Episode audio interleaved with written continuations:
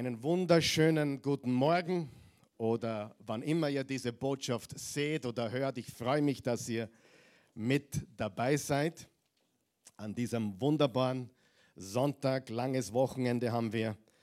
Nächste Woche ist Pfingsten. Die Zeit vergeht, wer merkt es? Und wir haben auch keine Zeit zu verlieren. Das heißt, so wie es im Epheser 5, Vers 16 steht, kauft die Zeit aus, denn wir leben in bösen Tagen. So hat es Paulus geschrieben und ich glaube, das trifft auf die heutige Zeit absolut zu. Ähm, wir sind in einer Serie von Botschaften, die Bernadette hat schon kurz angekündigt. Diese Serie von Botschaft, ich liebe sie. Äh, wir gehen durch das Lukas-Evangelium, natürlich nicht jeden Vers, wir gehen durch einige Highlights des Lukas-Evangeliums und wir schauen uns die Person Jesus von Nazareth an, die geschichtliche, die historische Person von Jesus. Jesus von Nazareth. Jesus gab es ja viele, so wie Marias und Josuas, gab es viele Jesusse, aber das ist Jesus von Nazareth, von dem wir sprechen. Und ich möchte noch einmal alle hier begrüßen und alle, die unterwegs sind, auch das lange Wochenende genießen oder zu Hause sind. Es ist wunderbar zusammenzukommen im Namen des Herrn. Es ist wunderbar und schön, in seiner Gegenwart zu sein. Und in Hebräer 10, Vers 25 steht, es ist so wichtig, unsere Zusammenkünfte nicht zu versäumen. Amen. Das ist sehr, sehr wichtig.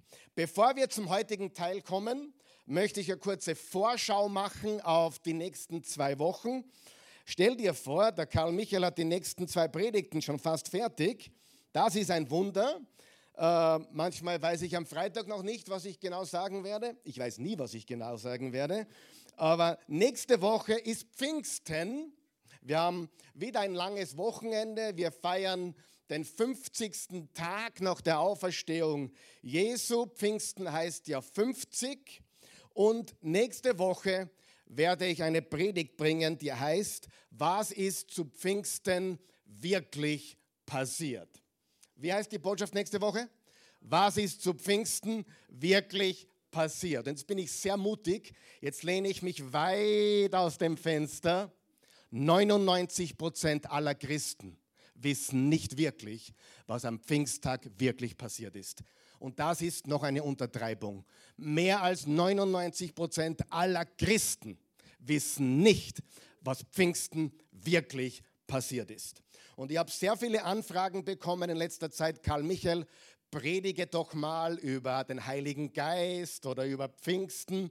Das ist deine Predigt nächste Woche und du wirst, glaube ich, staunen. Ja? Äh, okay, das ist nächste Woche.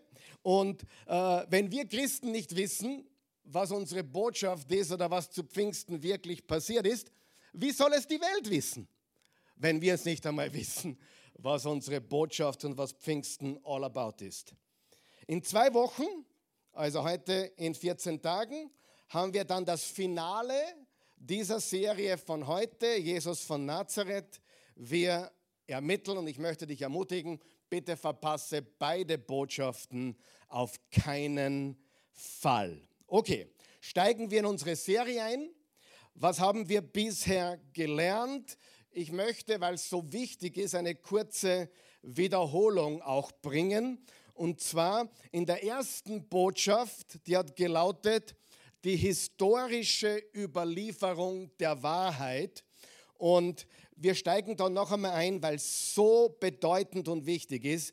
Die ersten vier Verse vom Lukas-Evangelium, lesen wir sie gemeinsam, wenn du mitlesen möchtest. Schon viele haben sich daran gesetzt, einen Bericht über die Ereignisse zu schreiben, die bei uns geschehen sind. Wie viele haben geschrieben oder wie viele haben es erzählt? Viele. Was ist viele? Sind vier viele? Eher nicht.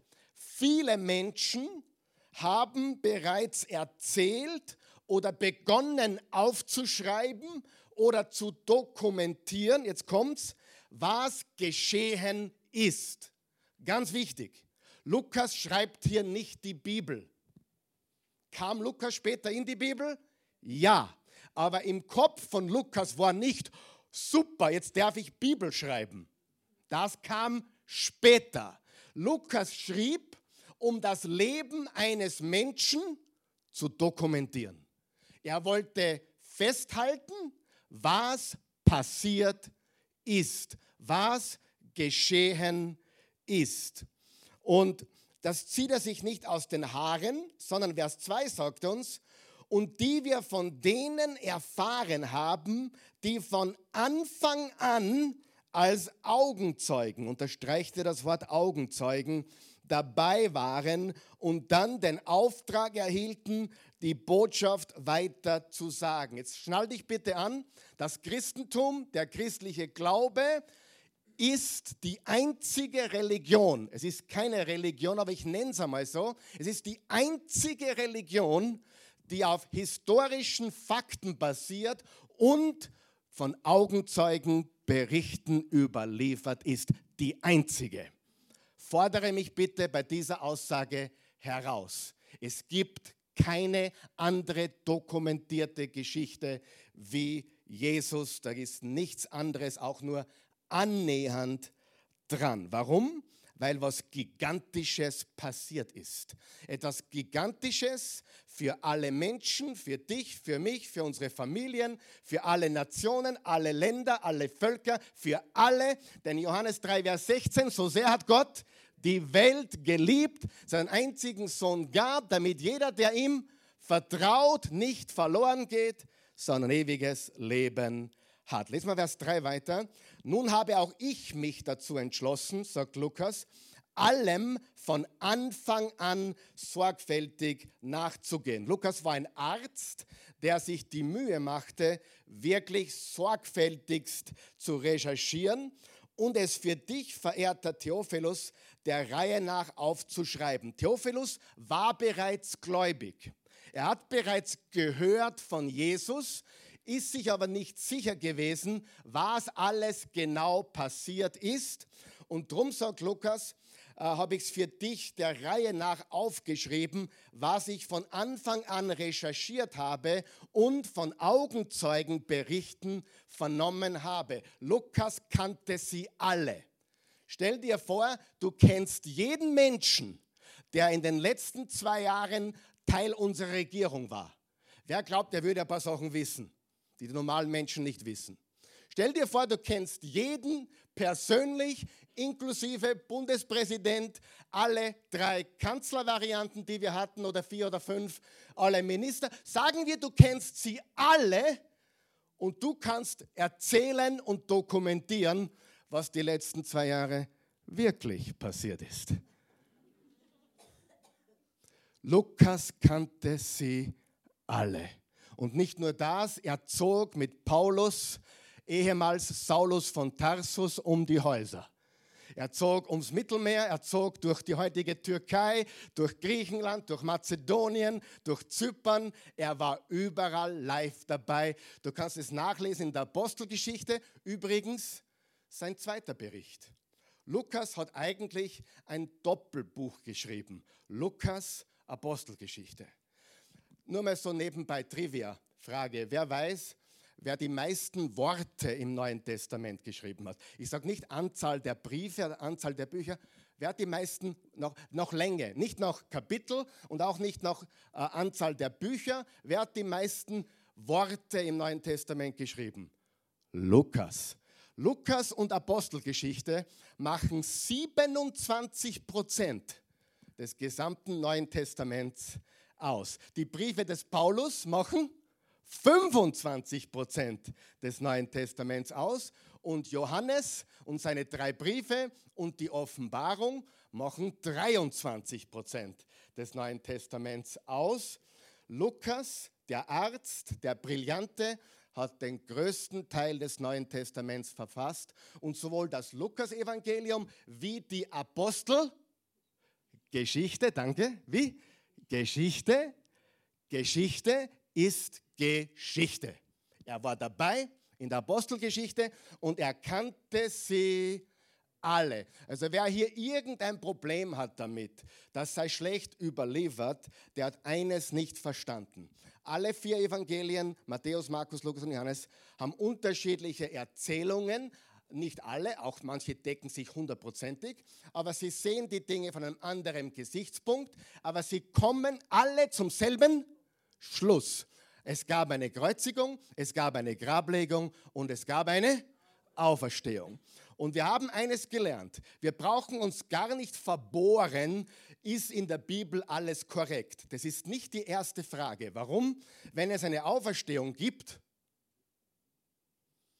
dann brauche ich nicht diskutieren, ob da ein Beistrich oder ein Wort falsch gesetzt ist. Amen. Die Auferstehung räumt auf mit allem, weil es eine Tatsache ist, geschichtlicher Fakt. Und wir brauchen auch nicht fragen, gibt es einen Gott? Wenn es eine Auferstehung gibt, dann haben wir die Antwort auch auf diese Frage. Und dann in Vers 4 sagt er, so kannst du dich von der Zuverlässigkeit der Dinge überzeugen, in denen du unterwiesen worden bist. Ich fasse zusammen.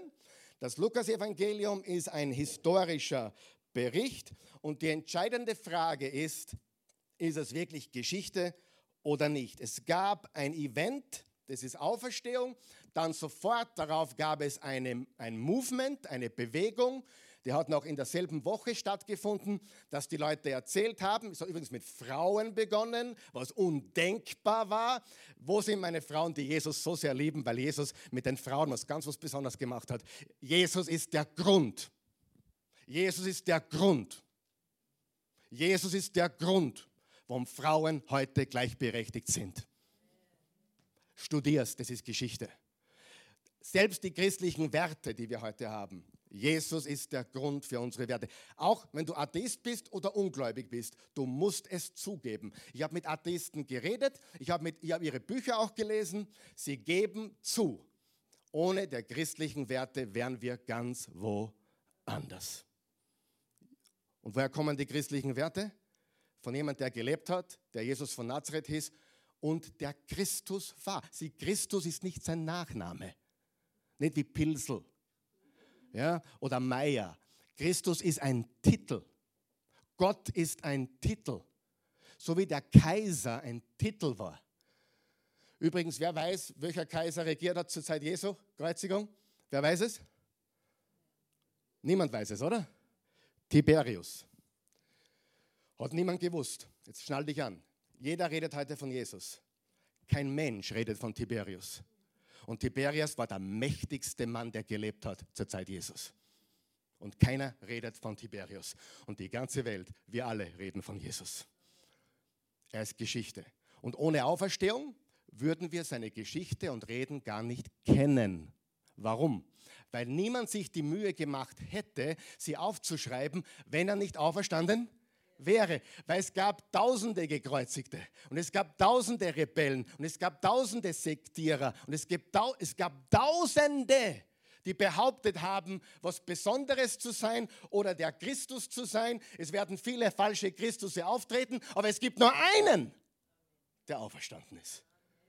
Und wenn das stimmt, dann ist das, wo du unbedingt gerade aufsitzen musst, deine Ohren spitzen muss, manche sind schon spitz, ja, äh, und einfach sagen, hey, das muss ich mir geben. Da kann ich nicht drüber hinwegschauen, wenn das Geschichte ist. Es gab ein Event, es gab ein Movement, es gab Dokumentationen und dann erst im vierten Jahrhundert unter Kaiser Konstantin, der das Christentum easy gemacht hat, gab es dann die Zusammenstellung, die Bündelung der Briefe von Paulus, der Evangelien dann erst wurde eine Bibel zusammengestellt und äh, verteilt an die ganzen Bischöfe, damit alle vom gleichen Buch lesen konnten.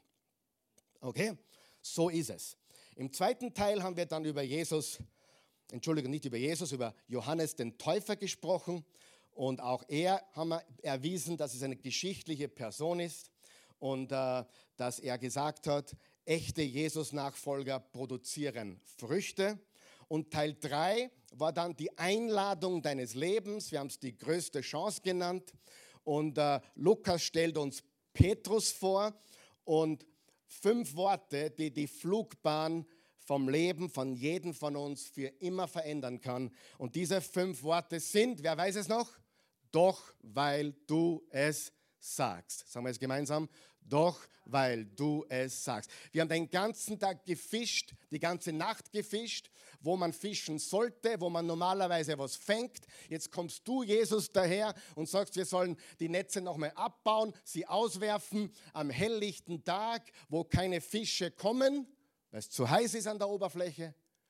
Und äh, okay, Jesus, bitte schick alle heim, weil sonst blamieren wir uns. Was du, ich tue es für die, aber wir werden uns jetzt blamieren. Da geht nichts am Tag.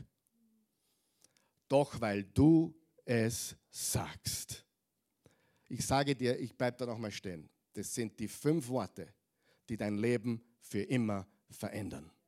Doch weil du es sagst. Ich verstehe nicht, warum ich das tun soll. Ich verstehe nicht, warum ich das hergeben soll. Ich verstehe nicht, warum ich diesem Menschen helfen soll. Ich verstehe nicht, warum ich dies oder jenes tun soll.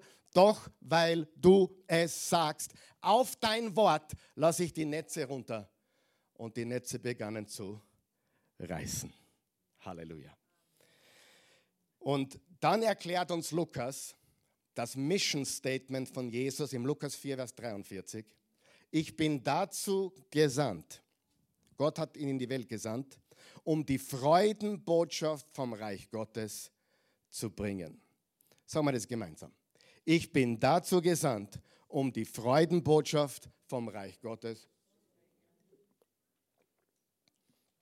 Das ist so gigantisch. Ich möchte Folgendes sagen. Wenn dein Christentum, wenn dein Glaube keine Freudenbotschaft beinhaltet, dann hast du die falsche Version. Dann hast du die falsche Version. Ist es unbequem, Jesus zu folgen? Ja. Kann durchwegs unbequem sein. Kann es kosten? Immer. Halt dein Geldbörsel fest, weil jetzt kommst dran. Folge Jesus, es kostet. Folge Jesus, es ist unbequem. Aber produziert es mehr Freude als alles andere in der Welt? Definitiv. Und das ist der wichtige Punkt. Sieh, ein Großteil des Christentums heute verkauft, verkauft, ich benutze bewusst das Wort verkauft, ein falsches Evangelium. Folge Jesus und alles wird gut. Das ist nicht einmal annähernd das Evangelium.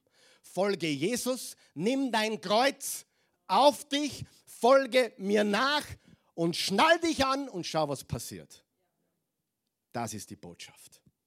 Nicht alles wird super und alles wird lässig, sondern das Leben bekommt ein ganz anderes Leben. Es ist ein ganz anderes Leben. Ich bin dazu gesandt, um die Freudenbotschaft vom Reich Gottes zu bringen. Und es klingt so nach, jeder war eingeladen, jeder war inkludiert. Hast du gewusst, dass Gott keine Gesellschaftsschichten sieht, keine, keine Kasten sieht? Jeder hat Wert, jeder ist geschaffen im Bilde Gottes. Und bei Jesus blühten die Menschen auf. Sie haben nicht plötzlich mehr Geld am Konto gehabt und sie haben auch nicht plötzlich immer Gesundheit gehabt, aber sie blühten auf. Ihre Seele, ihr Leben blühte auf. So wie Nehemiah gesagt hat, die Freude am Herrn ist meine Kraft. Und wenn du deinen Glauben abhängig machst, bevor ich das sage, wäre es froh, dass manchmal Gott auch in die Umstände eingreift. Du dann nicht immer und vielleicht nicht so oft, wie wir das gerne hätten. Äh, aber wenn du deinen Glauben von den Umständen abhängig machst, dann hoffe ich, dass du deinen Glauben verlierst. Denn du hast die falsche Version. Der Glaube muss stark sein, der muss lebendig sein, am Berg und im Tal. Egal was passiert, der Glaube trägt uns durch. Und selbst wenn es mit dem Tod endet, dann ist das, übrigens, das Leben ist tödlich, ja, Überall, im Müllviertel auch, alle sterben, 100% Todesrate in jedem Bundesland in Österreich. Das war früher mal lustig, jetzt habe ich schon so oft gesagt. Gell? Ich weiß, äh, wenn man schon so oft sagt, wird es nicht mehr lustig. Aber weißt du, selbst der Tod ist besiegt. Und der Tod, ich muss immer so schmunzeln, schmunzeln nicht. Eigentlich macht es mich traurig, wenn jemand zu mir kommt und sagt, ich habe keine Angst vor dem Tod. Das ist zwar cool, cool gemeint, cool gesagt. Aber wenn ich dann merke, der hat nicht mehr einen Glauben, dann denke ich mir, warum willst du so cool sein? Du hast Schiss vom Tod, sonst würdest du es gar nicht sagen. Die Menschen haben Angst vor dem Tod. Und diese Furcht, Hebräer 2, nimmt uns Jesus. Und der, der, Tod, der physische Tod ist die Trennung vom Körper und die sofortige Wiedervereinigung mit Jesus oder Vereinigung mit Jesus, wir sind mit ihm in aller Ewigkeit. Jeder war eingeladen, jeder war inkludiert, jeder hat Wert. Und letzte Woche haben wir äh, gesprochen über drei Gleichnisse aus Lukas 15. Das verlorene Schaf, die verlorene Münze und der verlorene Sohn. Aber eigentlich handeln alle drei Gleichnisse von der Liebe des Vaters. Er sucht das Verlorene, weil er das Verlorene liebt. Ich habe eine Frage an dich. Wer kennt ein paar verlorene Menschen? Nur ein paar. So, ich sage jetzt was ganz ehrlich. Ich bin nicht immer der Geduldigste. Einige wissen das. Ich bin nicht immer der Geduldigste und manchmal gehen wir Menschen richtig auf die Nerven. Aber Frage, ist man zornig auf Verlorenes? Ist man böse auf Verlorene? Wenn du was verlierst, wenn du deine Sonnenbrille verlierst, bist du böse auf die Sonnenbrille? Nein. Welche Emotion haben wir, wenn wir was verlieren? Wir, vielleicht ärgern wir uns ein bisschen, aber unsere Liebe für das Verlorene und wir suchen es, so, bis wir es gefunden haben. Okay? Und wenn wir das auch anwenden könnten, ich, ich nehme mich bei der eigenen Nase auf Menschen, die, die nicht nach meinem Geschmack sind, da gibt es ein paar, drei oder vier in dieser Welt. Ja. Na, komisch, die gleichen drei rennen wir immer über den Weg. wer, wer, kennt auch drei unangenehme Menschen? Ja? Und es, irgendwie treffe ich jeden Tag auf die drei, auf die es auf der ganzen Welt gibt. Aber was Jesus heute sagt, jetzt kommen wir zur heutigen Botschaft, was Jesus heute sagt, ist unfassbar. Im Kontext. Wenn du den Kontext der damaligen Welt verstehst, ist es unfassbar. Lukas dokumentiert die Vision, Jesus hatte eine Vision für seine Nachfolger. Welche Vision hat Jesus für seine Nachfolger? Warum ist der geschichtliche Aspekt so wichtig, den wir so sehr betont haben? Weil Jesus hat viel viele Reden gebracht, die auch weltweit bekannt sind. Die heutige ist weltweit bekannt und in jeder Religion. Jeder kennt diese Geschichte, aber die Frage ist, hat er das wirklich gesagt? Ja, wenn alles stimmt, was wir bis jetzt gesagt haben, dass Lukas recherchiert hat, dass er die Augenzeugen befragt hat, wer hat irgendeinen Zweifel daran, dass das, was wir heute hören werden, wirklich gesagt worden ist? Fangen wir an, steigen wir ein im Lukas 10, Vers 25. Da sagt Jesus folgendes. Und merkt ihr bitte eines, ein Gleichnis ist keine wahre Geschichte. Ein Gleichnis ist eine erfundene Geschichte, um einen Punkt zu machen, um eine Wahrheit zu vermitteln. Ja, ganz wichtig. Äh, du brauchst nicht fragen, ob die Geschichte wahr ist. Sie ist wahrscheinlich nicht wahr. Sie ist erfunden, weil Jesus war nicht nur die Wahrheit, sondern er war ein gewaltiger Storyteller, und hat auch Fiktions, Fiktion äh, sozusagen erzählt. Lukas 10, Vers 25. Ein Gesetzeslehrer wollte Jesus auf die Probe stellen. Rabbi, fragte er, was muss ich getan haben, um das ewige Leben zu bekommen? Na, merkt ihr eines? Jesus ist noch nicht gestorben und er ist noch nicht auferstanden. Das ist also vor seiner Auferstehung und seinem Kreuzestod, also sozusagen noch im alten Bund. Bitte mach den Fehler nicht, dass du Matthäus-Evangelium liest. Ich meine, ich kriege da so viele Zuschriften.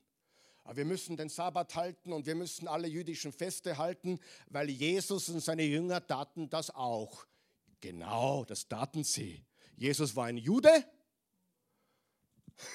seine Jünger waren Juden, aber alles bis zu Kapitel 28 im Matthäus oder 24 im Lukas ist vor seiner Auferstehung und daher noch Altes Testament, obwohl es im Neuen Testament steht. Versteht ihr, was ich sage? Und diese Leute haben offensichtlich nicht verstanden, dass der neue Bund beginnt mit der Auferstehung und dass der Sabbat und alle jüdischen Feste, Gott sei Dank, ist die Beschneidung abgeschafft worden, gesetzlich. Hygienisch kann man es gut verheißen, oder? Absolut, keine Frage. Aber wer von euch ist froh? Die Unbeschnittenen unter euch, ja? dass das nicht notwendig ist, weil das haben sie diskutiert in der Urkirche. Apostelgeschichte 15, da wurde diskutiert, waren zwei gespalten. Ja, die einen waren für Beschneidung, die anderen waren Verweigerer oder Leugner. Wo bin ich jetzt? Und die einen sagten, naja, sie können schon an Jesus glauben, aber sie gehören zuerst nach jüdischem Brauch beschnitten. Und dann kam der Paulus daher und der Barnabas daher und sagten, na, das geht überhaupt nicht. Jesus hat das alles erfüllt. Aber Jesus war beschnitten, die Jünger waren beschnitten, es waren Juden. Aber nach der Auferstehung werden die Regeln komplett neu definiert. Und alles, was im Alten Bund steht und so wertvoll ist, sind Schattenbilder des neuen Bundes. Jesus ist unser Sabbat. Und in ihm zu ruhen, in seiner Gnade zu ruhen, mit ihm zu leben, ist unser Sabbat. Sollten wir einen wöchentlichen Tag nehmen, wo wir uns frei machen und nichts tun? Vielleicht sogar das Handy weglegen? Absolut. Könnte man daran arbeiten, oder? Aber Jesus ist die Erfüllung des Sabbats in ihm zu ruhen, 24-7, jeden Tag, 365, das ist diese Erfüllung. Und jetzt fragt er, ja, Rabbi, Jesus, Rabbi, sagt er zu ihm, was muss ich tun, um ins ewige Leben zu kommen? Und er will wissen, wie kann ich sicher sein, dass ich im zukünftigen Reich Gottes dabei bin? Und dieser Jurist, Gesetzeslehrer, testet Jesus, will es aber wirklich wissen, er ist neugierig. Weil es im Alten Testament nicht so 100% klar war, wie man ins Reich Gottes kommt. Das wurde erst durch Jesus richtig klar. Wer von euch ist froh, dass Jesus einiges klar gemacht hat? Drum sagt man zum Alten Testament Schatten und zum Neuen Testament Substanz. Wenn da ein Schatten um die Ecke kommt, dann kann ich sehen, wie groß der Mensch vielleicht ist, wie dünn oder wie dick. Ich kann vielleicht sogar sehen, wenn er eine Banane stecken hat, kann ich vielleicht denken, ah, der hat eine Pistole eingestecken, da war es nur eine Banane. Ein Schatten ist undeutlich, aber Jesus machte alle Schatten deutlich. Jesus erfüllte alles im Alten Testament. Er ist die Substanz aller Bilder und das ist gigantisch. Und darum war es nicht so klar, nicht so hundertprozentig definiert, so kommt man ins Himmelreich. Durch Jesus ist es ganz klar, oder? Wenn du mit dem Munde bekennst, Jesus ist Herr, mit dem Herzen an seine Auferstehung glaubst, bist du gerettet. Römer 10, Vers 9. Jeder, der den Namen des Herrn anruft, ist gerettet. Römer 10, Vers 13. 1. Johannes 5, äh, äh, Vers 11. Wer einen Sohn hat, hat das Leben. Johannes 3, Vers 16. So sehr hat Gott die Welt geliebt, dass jeder, der an ihn glaubt, ewiges Leben hat. Jesus fragte zurück, Vers 26 was steht denn im Gesetz? Was liest du dort? Mit anderen Worten, Jesus tut, was er immer tut. Jesus war brillant. Er entgegnet ihm mit einer Frage. Du bist ja der Jurist. Du bist ja der Gesetzeslehrer.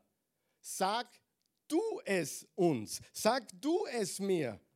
Und dann sagt dieser Jurist, wenn ich es richtig verstehe, Vers 27, er erwiderte, du sollst den Herrn, deinen Gott, lieben von ganzem Herzen, mit ganzer Hingabe, mit all deiner Kraft und mit deinem ganzen Verstand und deinen Nächsten wie dich selbst. Bleiben wir da mal kurz stehen.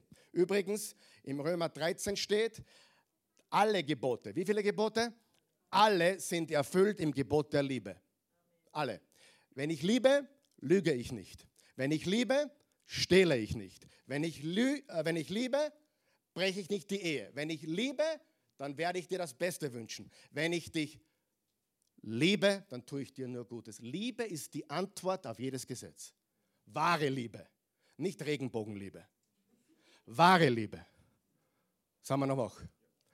Regenbogenliebe ist falsche Liebe. Es ist falsch verstandene Liebe. Wenn wir vom Regenbogen Gottes reden, aber wer von euch weiß, der Teufel kopiert alles. Und so viel echte Liebe es gibt, gibt so viel falsche Liebe.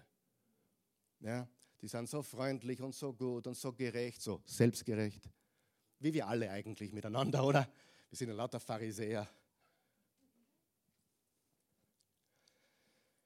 Echte Liebe ist die Antwort. Wenn ich liebe, ah, ich habe mich scheiden lassen, weil ich habe sie nicht mehr geliebt. Ja.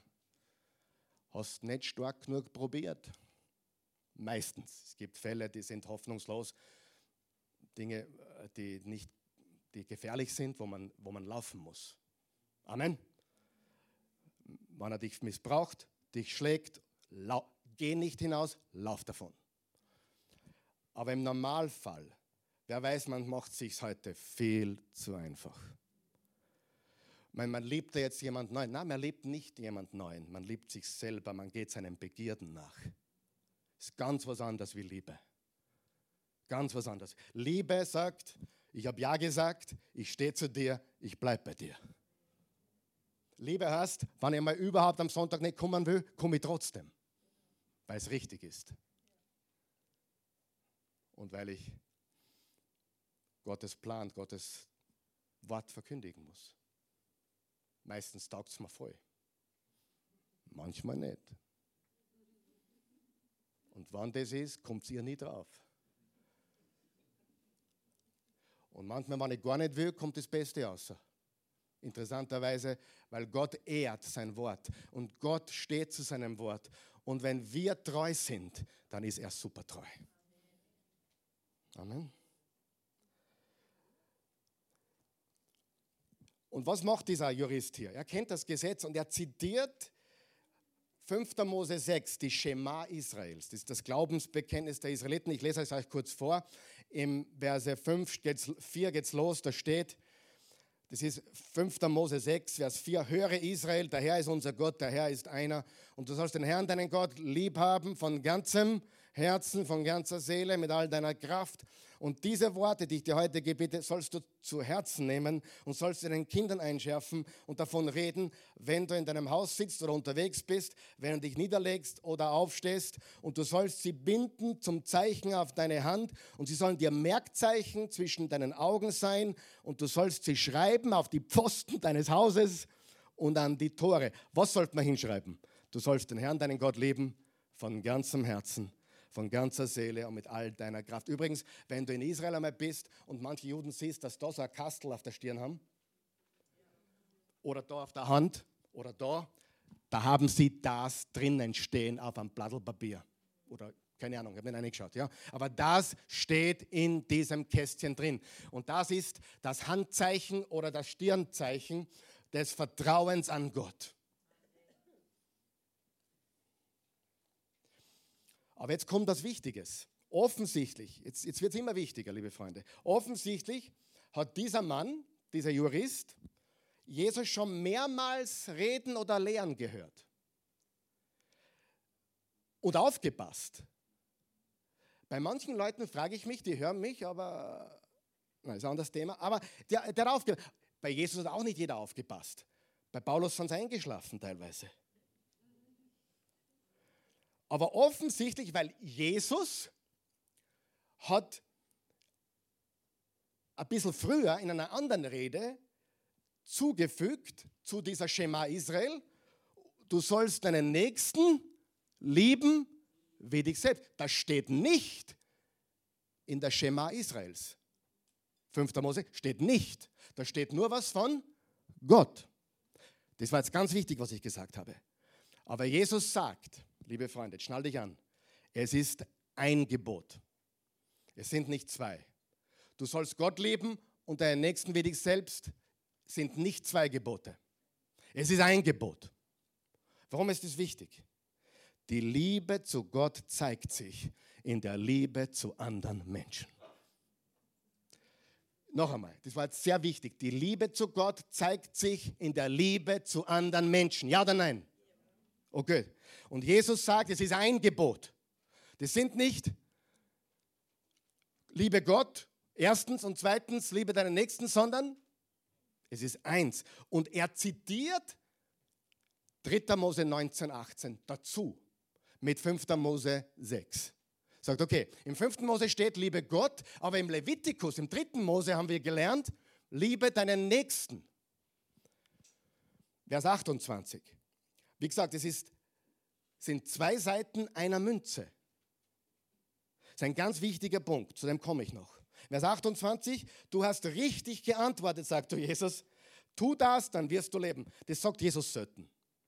Du hast richtig geantwortet. Aber in dem Fall hat er gesagt, du hast es genau getroffen. Du hast mich schon mehrmals gehört, du hast aufgepasst.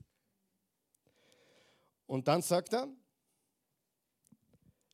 du hast richtig geantwortet, aber dann sagt er noch etwas. Tu das, dann wirst du leben. Stopp.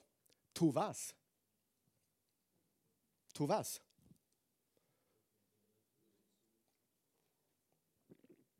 Gott lieben oder den Nächsten lieben? Es ist ein Gebot. Tu was? Den Nächsten lieben. Der Punkt war, tu das, liebe deinen Nächsten. Ehrliche Frage, und ich bock mich bei der eigenen Nase, so wie letzte Woche. Der selbstgerechte Kali, ja. Äh, ehrlich, ich tendiere zur Selbstgerechtigkeit. Wie können die so, wie können die, wie können die, wie kann der nur, wie kann der nur so wollen? Wie kann der nur so sein? Wie kann der nur, wie kann der? Ich tendiere dazu. An einem schlechten Tag bin ich selbstgerecht. An einem guten Tag liebe ich sie alle.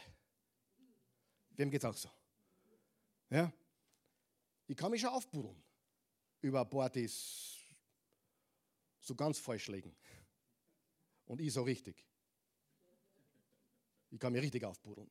Aber die, die Frage ist, war Jesus so, obwohl er recht hatte? Er hatte immer recht, aber hat seine Selbstgerechtigkeit nicht hinaushängen lassen. Sehr, sehr wichtig. Aber ganz ehrlich, nehmen wir uns bei der Nase nochmal. Wie wollen wir wissen? Oder wie willst du von mir wissen, wie sehr ich Gott liebe? Außer daran, wie ich Menschen liebe. Unmöglich. Oh, ich liebe eh Gott, aber der kam mir mal. 1. Johannes 4, wer seinen Bruder hasst, ist ein, wer weiß es? Ein Mörder. Ja, aber ich habe mich nicht umgebracht. Ja, aber im Herzen stimmt was nicht. Mord im Herzen. Wer seinen Bruder hasst, ist ein Mörder, hat der Liebesapostel Johannes gesagt. Das gilt für die Schwiegermutter auch. Das gilt für deinen Boss, für deine Lehrerin, das gilt für alle. Wer seine Schwiegermutter hasst, ist ein Mörder. Musst du alle Menschen mögen? Ich mag nicht alle. Also, naja, das ist jetzt relativ. Mag ich alle? Na, mir gefällt nicht jeder. Und nicht jeder hat meine Meinung und nicht jeder denkt so wie ich. Nicht jeder ist so gescheit wie ich. Ah, jetzt war ich wieder selbstgerecht, sorry. Äh, es gibt auch gescheitere wie ich. Der Punkt ist der, wie wollen wir wissen, wie sehr wir Gott leben, unser Herz ist verführt, weißt du das? Mein Herz ist verführt, ich kenne es nicht. Und darum muss ich mich bei der Nase backen und sagen, ich liebe sie alle. Und ich tue sogar, wie Jesus gesagt hat, tut Gutes denen, die euch verfolgen und betet für eure Feinde. Das heißt nicht, dass ich mit ihnen essen gehen muss. Ich muss nicht mit jemandem essen gehen oder mich verabreden, äh, der, der nicht gut ist für mich und meine Familie. Amen. Im Gegenteil, ich muss sogar schützen. Oh, liebe deinen Nächsten. Jetzt ist gerade der Einbrecher der Nächste. Ja? Nein, hast was falsch verstanden. Nein. Liebe muss man verstehen. Das Beste, was du tun kannst für den Einbrecher, ist, dass er die Polizei erwischt. Das ist eine einzige Chance auf Veränderung. Oder äh, hoffentlich sind meine Kinder alle glücklich. Wirklich?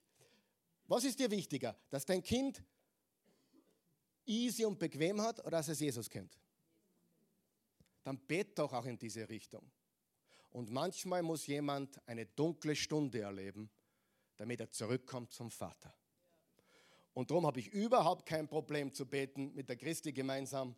Hey, du, himmlischer Vater, riecht er oder er mal so richtig die Wadelnfähre damit er gespürt, damit sie gespürt, wie das ist, damit sie mit uns die Ewigkeit im Himmel verbringen kann. Halleluja. Liebe, nicht, nicht Scheinliebe, nicht Regenbogenliebe, nicht äh, lassen wir alles allen tun, weil wir haben ja alle lieb. Nein, nicht alles, was die Menschen tun, ist gut und einiges gehört nicht getan und gegen einiges muss man auch die Wahrheit sagen, richtig? Aber wir lieben sie trotzdem. Aber wir wollen uns immer rechtfertigen. Gehen wir zum, zur heutigen Predigt zurück. Aber ehrlich, noch einmal, ich bleibe da kurz hängen. Wie wollen wir wissen, wie wir Gott leben, wenn wir unseren Nächsten nicht leben? Gar nicht. Vers 29. Doch der Gesetzeslehrer wollte sich rechtfertigen. Oh, da hat es mit getroffen wie der Blitz. Wer will sich auch rechtfertigen? Deshalb fragte er Jesus, und wer ist mein Nächster? Ich tue mir wirklich schwer, manchmal, genau mit dieser Aussage. Weil ich tue mir rechtfertigen. Ich bin im Verkehr unterwegs, mittlerweile auch in Wien sieht man das immer häufiger an der Ampel. Bettler. Okay? Bettler. Immer wieder. Und ehrlich, ich habe Geld eingesteckt, ich habe äh, äh, eine Summe Geld, die mir nicht wehtut und dem wahrscheinlich hilft oder auch nicht. Ich tue mir da wirklich schwer, weil ich will helfen. Aber dann rechtfertige ich mich. Wer weiß, ob das ein Gauner ist. Aber okay, das ist jetzt ein schlechtes Beispiel. Wir rechtfertigen ja sehr ständig, naja, dem soll wer anderer helfen. Oder der hat es eh verdient, Karma. Blödsinn. Wenn Karma Realität wäre, dann würden böse Leute nur Schlechtes erleben und gute Leute nur Gutes. Karma kannst du in der Pfeifen rauchen. Es klingt sexy auf Instagram, aber es ist Humbug. Ich glaube an Saat und Ernte, aber nicht an Karma. Karma ist ein unchristliches Prinzip. Es geht manchmal guten Menschen schlecht und bösen Menschen gut. Und gestern habe ich ein Zitat gelesen, es war genial. Satan schaut manchmal dazu, dass einem schlechten Menschen richtig gut geht. Weil solange es ihm gut geht, ist er quasi ohnmächtig. Weil umkehren tun wir nur, wenn wir am Boden liegen. Satan hat nichts dagegen, wenn es ein paar da draußen, die so richtig missen, es richtig gut geht. Weil so lang hat er sie. Und das natürlich zerstört wieder das christliche Bild von vielen, weil die glauben ja, Jesus nachfolgen, Segen, Heilung, Gesundheit. Jesus nicht folgen? Gegenteil, oder? Nicht immer. Gott lässt die Sonne auf die Guten wie die Bösen scheinen. Und wisst ihr was? Wir folgen ihm trotzdem. Wir folgen ihm erst recht. Weil wir sind kein Persönlichkeitsentwicklungsclub, noch sind wir ein Make, Make Yourself Happy Club. Wir sind ein, eine Gruppe von Jesus-Nachfolgern oder solchen, die es noch werden wollen. Er will sich rechtfertigen. Ich meine, hast du das nicht auch schon gemacht? Gott und ich sind eh okay. Ich habe mir das mit Jesus schon ausgemacht. Wer hat solche Sprüche schon gehört?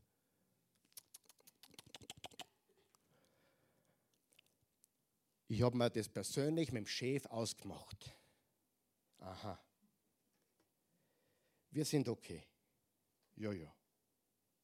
Die Frage ist, wer ist mein Nächster? Er sagt, der, der, der, der Jurist will wissen, wer ist mein Nächster? Jesus, bitte sei ein bisschen spezifischer. Mit anderen Worten wollte er wissen, was ist das Minimum, was ich tun muss? Was ist das Minimum an Nächstenliebe, was ich geben muss, damit ich ins Himmelreich komme? Wie komme ich gerade nur eine? Wer von euch weiß, das ist genau das Gegenteil eines Jesus-Nachfolgers.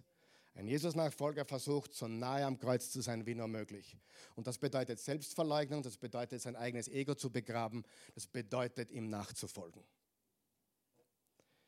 Für einen Judäer war der Nächste ein anderer Judäer. Vielleicht ist für dich der Nächste äh, ein anderer Österreicher. Aber Jesus sagt, das geht gar nicht. Die Frage, wen muss ich wirklich lieben? Und die, die Frage, die er eigentlich hätte stellen sollen, ist, wie sieht Nächstenliebe wirklich aus? Wie sieht Nächstenliebe wirklich aus? Bleiben wir da mal kurz stehen. Wer von euch weiß, was die wahre Agenda von Jesus war? Warum er jetzt das, das, das, das Gleichnis erzählt, was jetzt kommt? Was war die wahre Agenda von Jesus? Damit wir perfekt sind und uns immer leben perfekt? Nein, werden wir nie. Was war die wahre Agenda von Jesus? wie ist Gott wirklich? Wie ist Gott wirklich? Und dann startet Jesus mit dieser gesellschaftlich unsensiblen Parabel. Die ist so unsensibel, dass Ärger nicht mehr geht. Alle kennen wir dieses Gleichnis. Ich bin gestern im Auto unterwegs gewesen, habe ein Plakat gesehen, äh, da ist drauf gestanden, ich bin Samariter gepflegt oder so ähnlich. Samariterbund, ja, da gibt es alles Mögliche, richtig? Daher aus diesem Gleichnis kommt dieses Konzept des Samariters. Kommt von Jesus. Jesus sagt, so sieht es aus, wenn man mir folgt. So sieht es aus, wenn man mir folgt. Warum? Denn so ist mein Vater. Er will uns erzählen, er will uns wieder mal sagen, wie Gott ist. Vers 30. Jesus nahm die Frage auf und erzählte die folgende Geschichte. Ein Mann ging von Jerusalem nach Jericho. Hinunter. Unterwegs wurde er von Räubern überfallen.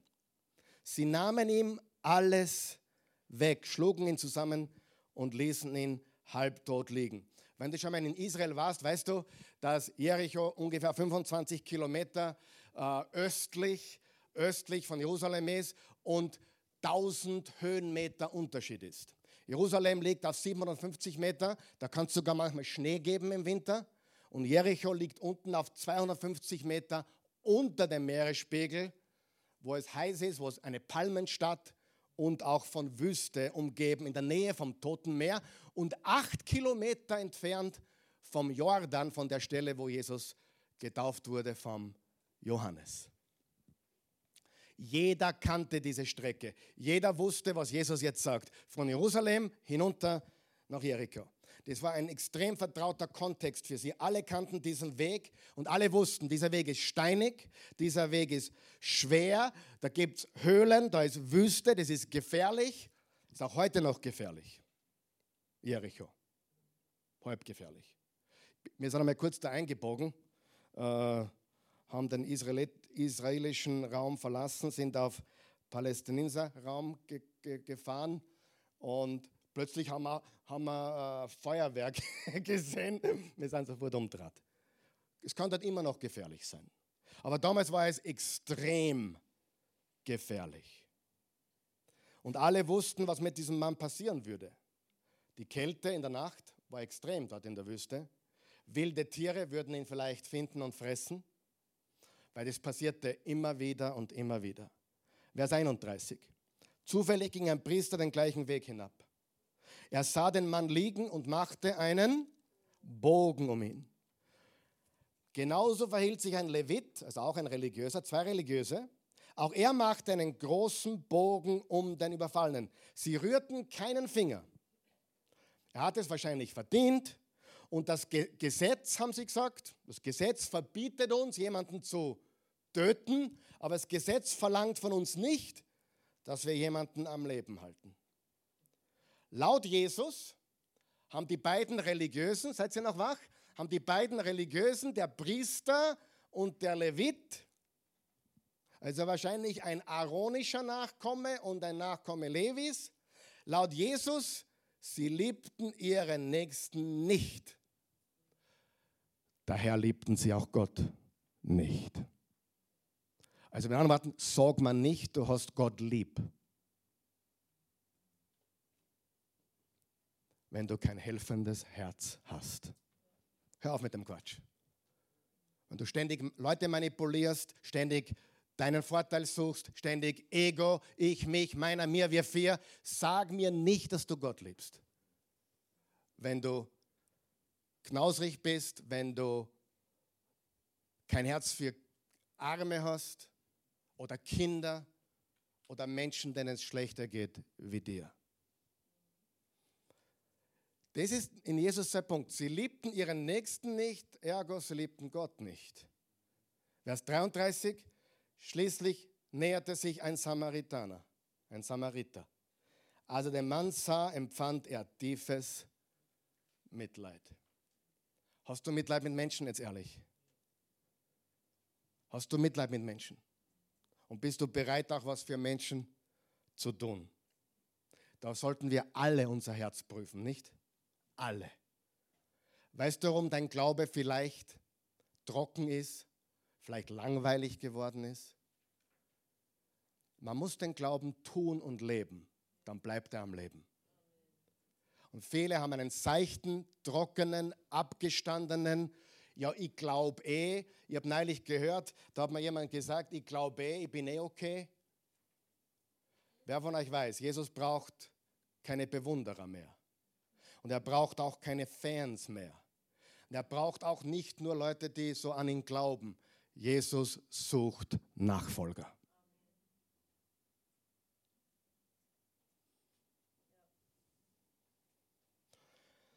Ein Samariter. Die Zuhörer gingen wahrscheinlich davon aus, dass ein Samariter diesen Mann so zugerichtet hat. Das war in ihrem Kopf. Die Samariter sind schlecht. Wahrscheinlich war es eher Samariter, der den da erschlagen hat. Die Judäer hatten nichts zu tun mit den Samaritern.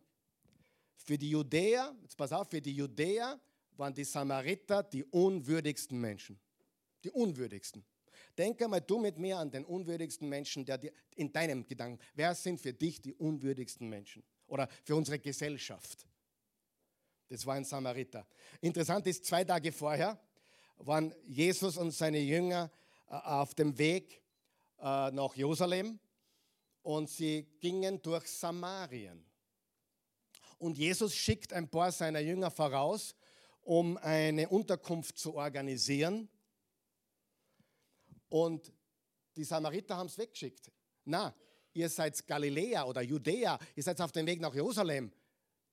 Schleicht euch. Das war jetzt meine Auslegung. Schleicht euch. Ihr seid auf dem Weg nach Jerusalem, ihr seid Galiläa und Judäa, ihr habt hier nichts verloren. Kannst du nachlesen. Und die Jünger haben dann gesagt, Meister, Jesus, Rabbi, sollen wir Feuer vom Himmel rufen? Wer kennt die Geschichte? Sollen wir nicht Feuer vom Himmel rufen und diese Samariter verbrennen lassen? Und Jesus greift sie am Kopf und denkt sie, da geht ja überhaupt nichts weiter bei euch. Ihr begreift überhaupt nichts. Und jetzt macht Jesus einen Samariter zum Hero der Geschichte. Ich sage das nochmal. Jetzt macht Jesus einen Samariter zum Helden seiner Geschichte. Und du darfst noch was nicht vergessen. In jedem Gleichnis ist immer eine Person symbolisch für den himmlischen Vater. Beim verlorenen Schaf war es der Hirte. Bei der verlorenen Münze war es um Himmels Willen eine Frau. Beim verlorenen Sohn war es der Vater, der ihm entgegenlief und ihm umarmte. Und in diesem Gleichnis, wer ist der himmlische Vater? Der Samariter. Einige sind so fixiert auf den Samariter. Ich muss der Samariter sein. Eigentlich der Hauptpunkt der Geschichte ist, Gott ist der Samariter und wir sollten ihm folgen. Ja, wir sollten die guten Samariter sein, aber in Wahrheit ist es Gott. Liebe den Herrn und deinen Nächsten wie dich selbst.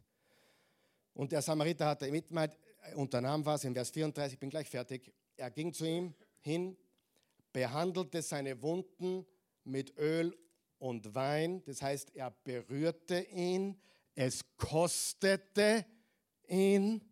Dann setzte er ihn auf sein eigenes Reittier. Das war umständlich. Er konnte nicht mehr reiten, sondern musste gehen und das Pferd mit der Beladung des Samariters, den Verprügelten, gehen.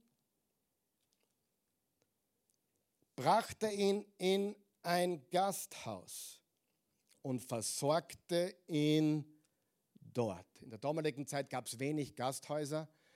Deswegen hat es so viel Gastfreundschaft gegeben. Die Menschen Paulus hat immer bei Menschen gewohnt und so weiter. Also Marriott und Hilton gab es damals nicht.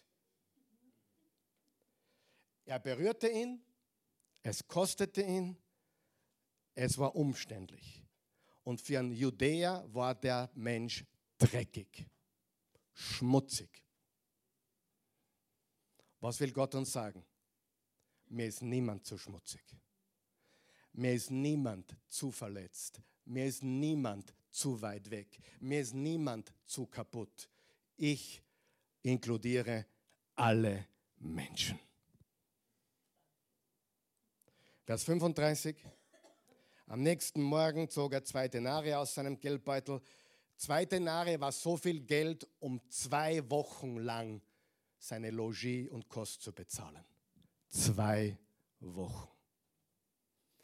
Gab sie dem Wirt und sagte, kümmere dich um ihn. Pass auf, jetzt wird es noch stärker. Wenn du noch mehr brauchst,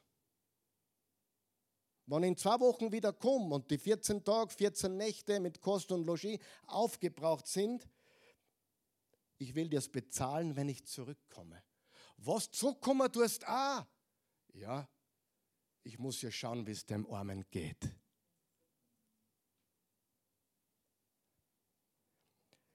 Er kommt zurück. Und also Jesus definiert die Regeln neu. Er, er definiert, wer der Nächste ist, komplett neu. Es ist nicht mehr die Ethnizität oder die Entfernung, ob wir den anderen mögen oder nicht, ob ein Judäer ist oder ein Galiläer oder ein Samariter. Egal, er ist geschaffen im Ebenbild Gottes. Und das Reich Gottes inkludiert alle Menschen. Jesus Freudenbotschaft inkludiert alle Menschen. Wer ist froh darüber? Jetzt kommt, jetzt landet man das Flugzeug, Vers 36. Na, noch nicht. Jesus sagt, der Nächste ist ein Mensch, der ganz anders denkt wie du, der anders lebt wie du, der anders ist wie du, der anders wählt wie du.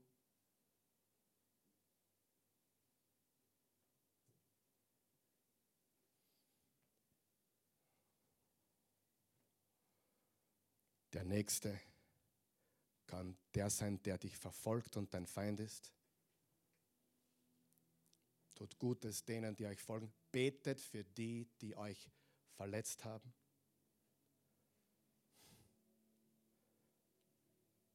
Ist unbequem, oder? wer hat das schon mal getan und weiß, was für Freude das ist? Weißt du, wenn du jemandem hilfst, der gegen dich ist, dann machst du dich so viel größer, das kannst du gar nicht vorstellen. nicht, dass du größer werden willst, aber du, du, Du wirst groß, oder? Wer, wer sind die Größten unter uns? Die, die Recht haben wollen? Nein. Die Größten sind die, die sogar für Leute beten können, die ihnen das Schlimmste wünschen, die vielleicht das Schlimmste angetan haben. Und in Vers 36 tut er das mit einer Frage. Er sagt, was meinst du? fragte Jesus den Gesetzeslehrer. Wer von den Dreien hat als nächster an dem Überfallenen gehandelt. Wer von den dreien liebte Gott von ganzem Herzen, mit Seele, Gedanken Kraft, indem er einen Fremden liebte wie sich selbst? Was ist die Antwort? Vers 37 sagt der Jurist, der Gesetzeslehrer, er kann das Wort Samariter gar nicht rausbringen. Er antwortet nur, der, der barmherzig war und ihm geholfen hat erwiderte er, dann geh und mach es genauso, sagte Jesus. Geh und tue das. Und wenn, wenn wir unser Leben synchron leben wollen mit Gott, dann sollen wir, dann müssen wir der Samariter dieses Gleichnisses sein. Und was Gott sagt, Nächstenliebe kennt keine Grenzen, weil Gottes Liebe keine Grenzen kennt. Und das ist der wichtigste Punkt. Gottes Liebe kennt keine Grenzen. Wenn wir Gottes Reich sehen, oh, ich will das Reich Gottes erleben. Freunde, das ist das Reich Gottes. Dein Reich komme. Und ganz ehrlich, nicht nur die, die beten, beten ist wichtig. Was wäre, wenn der Levit vorbeigegangen hat?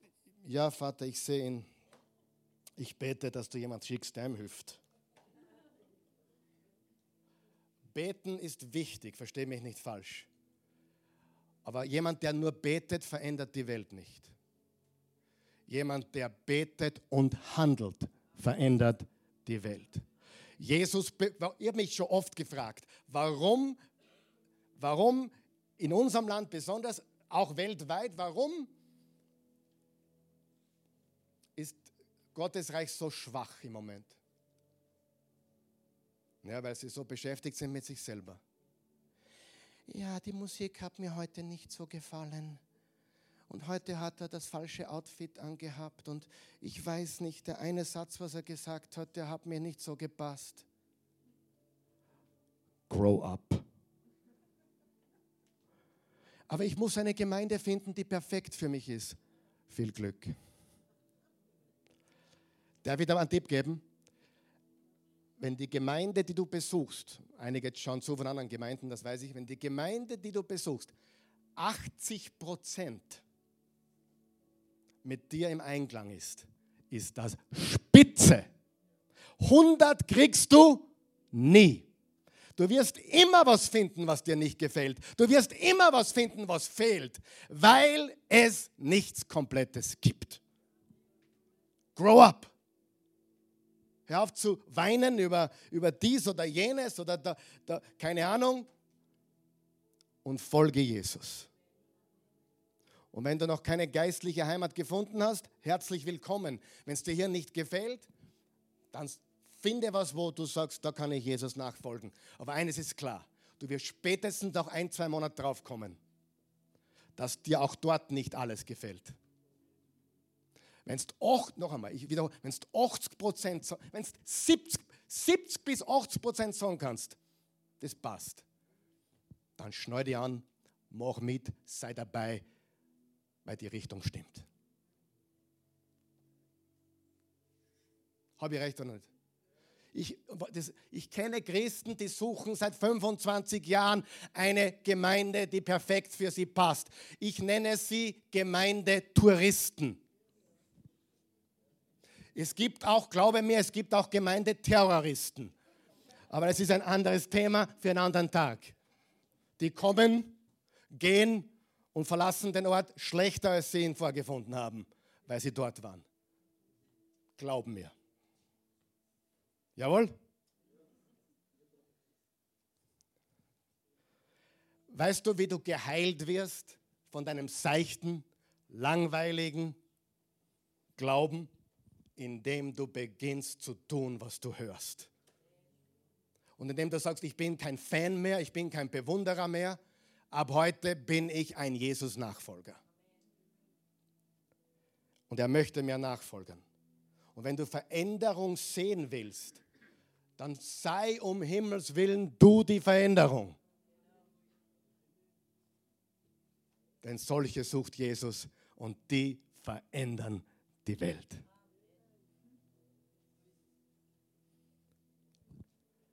Liebe Brüder und Schwestern, danke fürs Zuhören. Lass uns bitte aufstehen. Es ist sehr herausfordernd. Es ist sehr, sehr herausfordernd. Ich weiß, es fordert mich brutal heraus. Fordert mich brutal heraus. Ich muss mich bei der eigenen Nase nehmen. Jetzt hast du gelernt, wo der, wo der Samariter herkommt. Von Jesus. Ist wichtig, oder?